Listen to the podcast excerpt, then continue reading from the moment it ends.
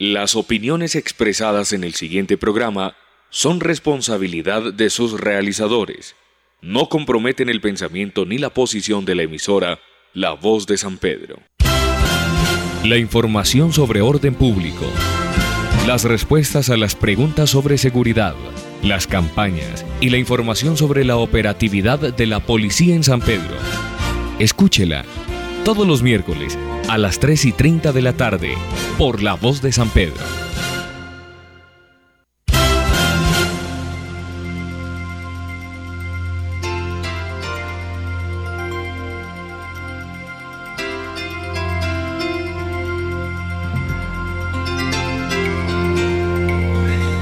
Tres, eh, minutos en la tarde y a esta hora como todos los lunes estamos en compañía de nuestro intendente Walter Pineda, quien viene a hacer el programa Cuéntele al comandante con recomendaciones y con información oportuna para toda la, comunidad.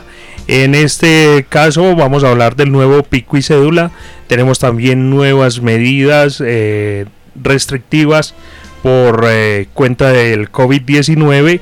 También tenemos el balance de Semana Santa, la normatividad nueva que tiene que ver con el tema de turismo, recomendaciones en general y lo que tiene que ver con el toque de queda. Intendente, buenas tardes, bienvenido a la voz de San Pedro. Dios y patria, buenas tardes. Eh, un saludo muy cordial a toda la comunidad de San Pedro, tanto la zona urbana como rural. Un agradecimiento como siempre a la emisora La Voz de San Pedro 88.4 FM que siempre nos tiene las puertas abiertas a la institución policial. Bueno, entonces empecemos por contarle a la gente cómo está eh, la nueva medida o con lo que tiene que ver con el pico y cédula nuevo, en qué establecimientos va a regir o empezó a regir o sigue como venía antes, cómo está la situación con el pico y cédula. Bueno, eh, hay un nuevo pico y cédula que sacó la administración municipal que rige a partir de hoy, 5 de abril, hasta el 19 de abril. El cual eh, hay un toque de queda y ley seca eh, a partir de desde las 8 de la noche hasta las 5 de la mañana. Entonces, hoy lunes 5 de abril empiezan a aplicar los números impares 1, 3, 5, 7 y 9 y mañana ya son números pares, 0, 2, 4, 6, 8 y así sucesivamente escaloneado. Se sigue intercalando el día, el día par y el día impar. Sí, señor. Se empieza hoy con los números impares. Sí, señor. Bueno, muy bien. Eh, ¿Esto sigue aplicando para los establecimientos comerciales que se venía presentando o viene uno nuevo donde acoja otros establecimientos o cómo va a ser? No, sigue lo mismo, están exceptos restaurantes y hoteles. Eh, igual aprovechar este medio para hacerles eh, nuevamente ese llamado de atención al sector comercio donde no están aplicando el pico y cédula. Entonces, eh, nosotros pues la Policía Nacional hemos sido una, una institución pues competente, sólida, donde pues eh, la razón de ser en nuestra comunidad, pero también eh, así como eh, tienen derechos, también tienen deberes. Entonces necesitamos que por favor apliquen ese pico y cédula porque se van a hacer unos controles en conjunto con la administración municipal a verificar. Y por ende, pues si encontramos un establecimiento, obsesión de un hotel, un restaurante, que ellos sí tienen pues la, viabilidad de que no le aplica esto, y encontremos una persona que no le esté aplicando eh, el, pico y cédula, pues será sometido a un comparendo, que no es la idea, nuevamente digo eso, no es la idea aquí de perjudicar, porque uno entiende la situación que, estamos viviendo, pero debemos ser responsables y acatar todos estos requerimientos que es en pro de, la salubridad pública, especialmente en el municipio. Eh, ¿El nuevo toque de queda va derecho también o solo es eh, en semana. Es decir, lo que yo quiero saber y que es eh, de pronto una, una incógnita que tienen nuestros oyentes, es que si los fines de semana también es a partir de las 8 de la noche o lo van a poner más temprano o cómo va a ser. Bueno, el señor gobernador de Antioquia eh, sacó unas nuevas medidas donde pues va a aplicar del, del lunes 5 al viernes 9 eh, habrá toque de queda por la vida y ley seca de 6 de la noche a 5 de la mañana del día siguiente en todos los municipios del Valle de Borrá y del Valle de San Nicolás, que son el Carmen de Iboral, el Retiro, Santuario, Guarne, La Ceja, Marinilla, San Vicente Ferrer, La Unión y Río Negro. A eso, esos eh, lugares va a picar de 6 de la noche a 5 de la mañana, así corrido. Y en el resto del departamento de Antioquia, o sea, de fuera de estos municipios, va a picar ya de 8 de la noche a 5 de la mañana. Vamos a aclarar algo. Eh, el mismo gobernador lo dijo, el miércoles va a haber otra reunión donde lo más posible se van a tomar otras medidas debido al incremento del COVID-19. Eh, la ciudad de Medellín está al 100% ya copado, la UCI, no hay cama, no hay, no dicho, a quien atender, están mirando las posibilidades de enviar a estas personas para otros municipios u otros departamentos, porque la situación está delicada. Se nos vienen unas semanas pesadas, el señor presidente ya pronunció que hay que tomar unas medidas otra vez, eh, desafortunadamente, fuertes, donde pues van a ser afectadas eh, eh, la economía, lo que son bares y discotecas y otras entidades donde se ven las aglomeraciones pero uno entiende a esas personas o este gremio, pero también tenemos que ser conscientes que hay mucha indisciplina ciudadana. Eh, este, esta Semana Santa, donde desafortunadamente pues eh, ya cambió de nombre, ya es Parranda Santa, ya toda la gente eh, el, el, día miércoles y jueves era sorprendente todos los turistas, toda la, población flotante, desesperados ahí se las escondes a una finca era rumbiar y todo eso porque no se iban a encerrar en una casa un, fin de semana más que todo lo de la semana mayor. Entonces es preocupante, las entidades gubernamentales están preocupadas, entonces por eso ya se toman esas medidas drásticas y empiezan los dolorosos. Entonces, por eso la invitación por parte de la Policía Nacional, la Estación de Policía San Pedro, sus especialidades, a la Administración Municipal de que por favor acatemos todos estos requerimientos. El COVID sigue presente, el COVID sigue llevándose personas. Ahora ya no son los viejitos, ya son personas jóvenes, jóvenes. Se está hablando que hay una cepa nueva, imagínense, se está hablando que hay una cepa nueva. Otras, eh, otra forma que está actuando este COVID.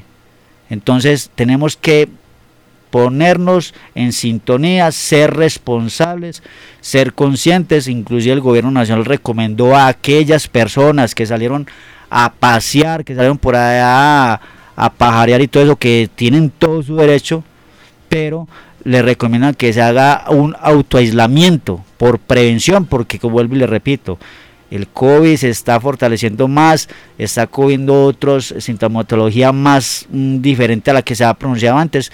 Entonces, eh, está latente este virus y tenemos que estar muy mm, atentos a todas esas recomendaciones que hacen las autoridades eh, de salud. Por aquí nos escriben los oyentes, dicen y tienen una preocupación general es que si sabiendo pues que el COVID está tan eh, propagado, que cómo va a ser entonces el cuidado con los niños ahora que empieza la alternancia. Bueno, hay que aclararles que eh, el señor gobernador le ha solicitado al Ministerio de Salud y al Gobierno Nacional de que eh, esa alternancia se suspenda por 15 días, que se hagan virtuales mientras se toma las decisiones y a ver cómo va avanzando esta eh, tercer curva del COVID. Eh, como le repito, eh, estamos en, en, un tope alto de semanas anteriores. Ya ahora toca esperar esta semana que pasó, que vamos de aquí a una o dos semanas, se va a, a dar el resultado de que desafortunadamente no es ser pesimista, sino realista, se va a incrementar más. Por, como les digo, debido a la irresponsabilidad de algunos ciudadanos a nivel nacional, como han visto en las noticias que la Policía Nacional prácticamente intervino más de mil fiestas, más de mil fiestas. Y es lamentable ver que la gente no toma conciencia de que esto todavía está latente y usted puede estar muy contento y pasando bueno, pero usted no sabe que le pueden estar contagiando ese virus. Y de ahí para allá se va a su casa a calmar su guayabo y se lo contagia a sus familiares. Y ahí vienen los dolorosos. Y vuelvo y repito, ya no hay camas para ir a que lo atiendan. Entonces la situación está muy eh, eh, complicada para que eh, mire la situación en la que estamos viviendo. Bueno, con respecto al, a la ley seca, ¿cómo, ¿cómo se va a manejar ese, ese asunto? Ya hablamos pues del pico y cédula, ya hablamos del toque de queda, entonces ahorita hablemos lo que tiene que ver con la ley seca. Bueno, la ley seca es a partir de las 8 de la noche, eh, como se dice el, el nuevo medidas del gobernador, a las 8 de la noche todos los alimentos deben estar cerrados, a excepción de, de los eh, restaurantes, pues que hay hoteles que ya tienen su, su excepción porque eh, están eh, en primera necesidad, especialmente los restaurantes. Pero de ahí para allá, solamente, dijo el señor presidente, solamente el expendio, expendio de bebidas alcohólicas, nada más. Ya el consumo no, porque como le digo, la situación está muy delicada, necesitamos evitar esas aglomeraciones. Vuelvo y repito, se van a tomar unas medidas drásticas este, este miércoles, señor gobernador. Ya eh, en el transcurso del día estará informando cuáles van a ser las nuevas medidas debido a, a, esta situación que se está presentando y ojalá no vaya a pasar como pasó hace un año que eh, va a haber una puede haber una cuarentena otra vez por la vida. Entonces usted tranquilamente puede llegar al estanquillo, a un supermercado, comprar su botellita lo que se vaya a tomar, se dirige a su casa y allá se lo puede tomar tranquilo. Entonces por ese lado eh, estamos pues claros con lo que tiene que ver con el nuevo pico y cédula, el toque de queda y la ley seca. Ahora hablemos un poquito de cómo estuvo la Semana Santa en nuestro municipio. ¿Qué balance tienen las autoridades para reportar a nuestros oyentes? Bueno, eh, el balance fue positivo y negativo. Pues positivo, pues que se en conjunto con la administración municipal, la Basílica Menor de Señor de Milagros y la, el tránsito municipal, se hicieron unas estrategias positivas en el cual de, eh, pues como la comunidad vio lo, lo, que fue jueves y viernes santos, el parque principal se cerró con el fin de que pues peatonal y los turistas eh, digámoslo entre comillas, están obligados a guardar sus vehículos en los parqueaderos eh, oficiales del municipio con el fin de mm, que no las, las calles no, eh, no se congestionaran y también igualmente evitar que el dueño del ajeno no aprovechara los carros por ahí abandonados y hicieran los daños. Fue muy positivo, muy, muy satisfactorio. Igualmente se hicieron unos controles eh, tanto en la parte interna y externa de la basílica, con la cuestión de, en el atrio eh, de la iglesia, donde se acordonó la parte del centro del atrio para evitar eh, esas aglomeraciones que se han estado presentando prácticamente eh, los fines de semana, pero se hizo fue con el motivo de la, Semana Mayor, donde pues anteriormente tradicionalmente se colocaban las cruces en, en el parque principal pero debido a esta situación que estamos viviendo, pues eh, se determinó pues con eh, el padre Francisco de colocar eh, estas cruces ahí y aislar el, atrio. Igualmente la, entrada de, la basílica también se hizo un cordón que también fue muy efectivo y, se sugirió al padre y lo más posible va a ser así, de que ya los fines de semana se va a aplicar eso para evitar las aglomeraciones y, la idea es de que la gente se esparza para que de pronto no, ese, ese COVID no se nos no se nos propague.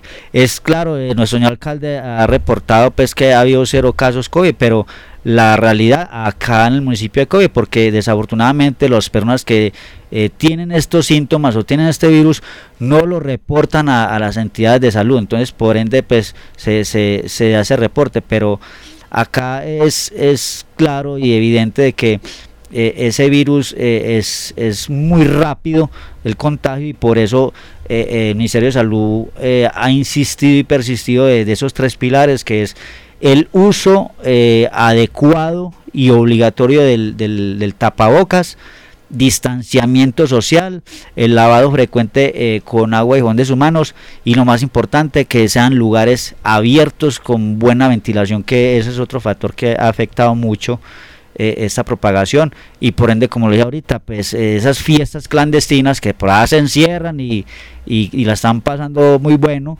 y ya a los dos días se están haciendo fila allá en el hospital para que los les, les colaboren y les salven la vida, donde eh, por hecho este medio para darle un agradecimiento a, todos los médicos y enfermeros de, de acá del municipio y a nivel departamental y nacional que hacen una gran labor donde están prácticamente 24/7 sacrificando sus tiempos de descanso, sus eh, eh, el estar con sus familias para salvar vidas de personas que, digámoslo así, son muy responsables. Igualmente el cuerpo de bomberos que también hacen una gran labor acá en el municipio, donde han estado muy pendientes eh, en cuestiones y situaciones.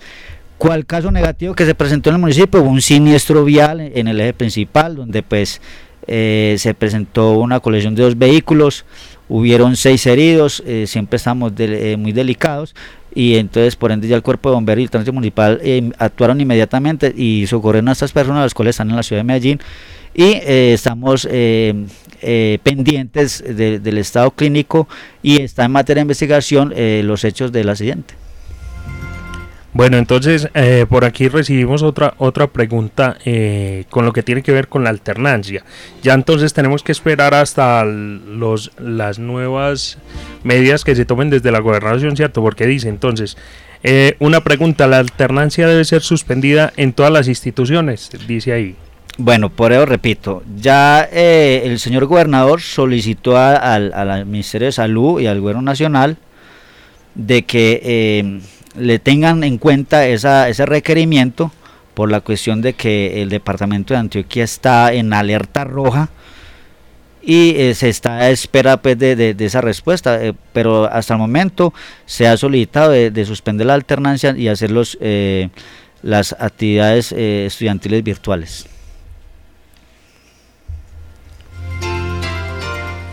Bueno, entonces ya seguimos informando a nuestros oyentes lo que tiene que ver con la normatividad de turismo. Esa normatividad también es nueva. Bueno, o sea, como eh, la ley de turismo ya fue modificada por eh, la ley 2068 del 31 de diciembre del, año 2020, que modificó la ley 300 del año 96, donde pues eh, hacen unas excepciones, pero es una ley donde pues todos los prestadores turísticos eh, a partir del primero de abril ya deben de tener su registro nacional de turismo actualizado.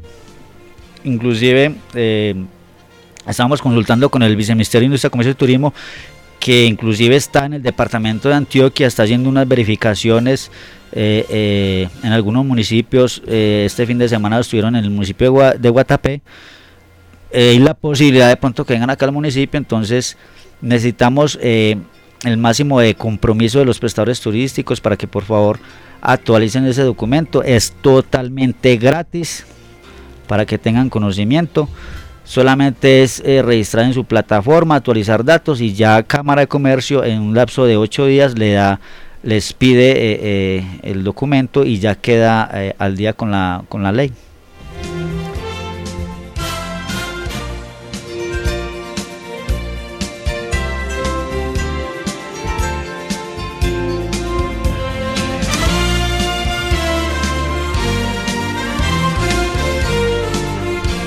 Bueno, ya que hemos hablado todos estos temas, entonces, ¿qué recomendaciones tenemos para nuestros oyentes en esta tarde para lo que viene con respecto al eh, COVID-19 y todo lo que tiene que ver con restricciones y esta pandemia?